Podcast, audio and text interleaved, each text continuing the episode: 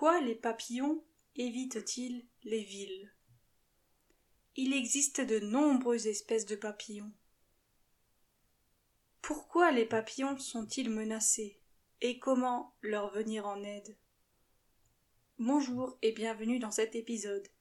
Aujourd'hui, nous allons parler de papillons.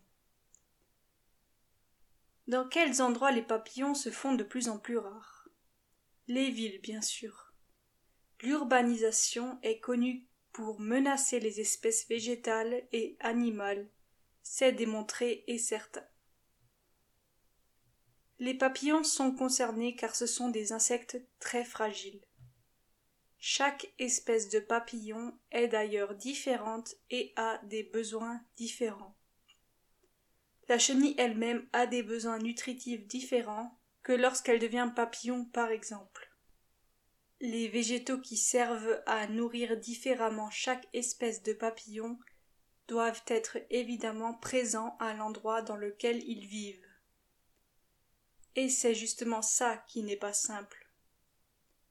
Quels papillons ne se sentent pas à l'aise dans les villes?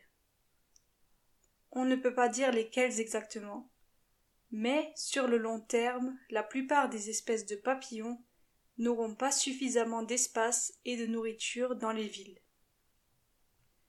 Les seules espèces de papillons qui pourraient survivre sur le long terme dans des grandes villes sont les papillons qui sont capables de s'adapter à de gros changements de température et qui mangent plusieurs végétaux différents.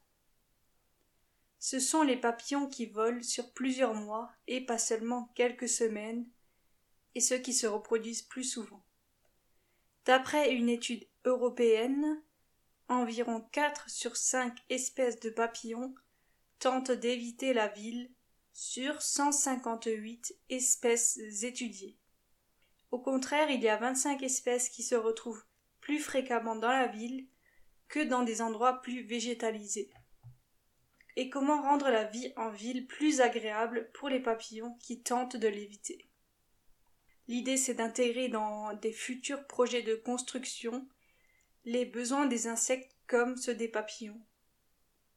Il faut donc absolument les prendre en compte et ne pas faire comme s'ils n'existaient pas. Il faut se demander de quoi ont besoin ces animaux et agir en fonction de ces besoins-là. Aussi, il faut s'assurer que les plantes qui servent à nourrir ces papillons ne soient pas négligées et qu'elles soient sécurisées et soignées.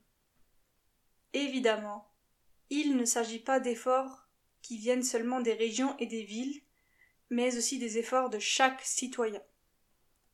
Chaque citoyen devrait planter des fleurs et des plantes sauvages dont les papillons ont besoin dans son jardin ou sur son balcon, par exemple.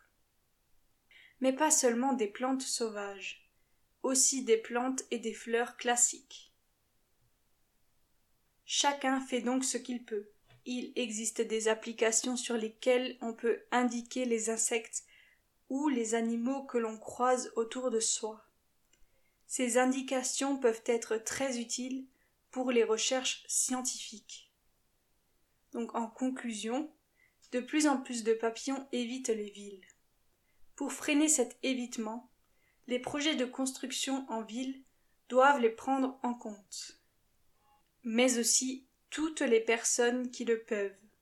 Ainsi les papillons seront de plus en plus nombreux en ville. Voilà pour l'épisode du jour.